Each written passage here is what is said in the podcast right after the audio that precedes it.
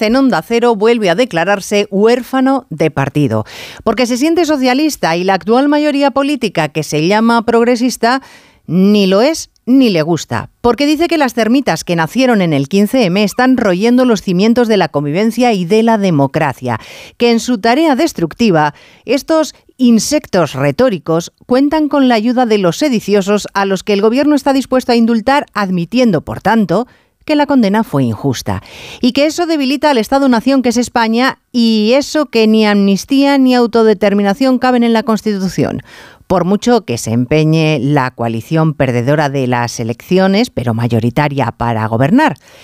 Coalición que incluye a una vicepresidenta que se reúne con un delincuente al que nuestra justicia ha condenado. Palabra de Felipe González, palabra de socialista que se enorgullece de serlo y que por eso subraya que va a seguir diciendo lo que piensa. De hecho, lo ha hecho hoy en más de uno con Alsina, por más que los supuestos progresistas, que según él no lo son, le manden callar.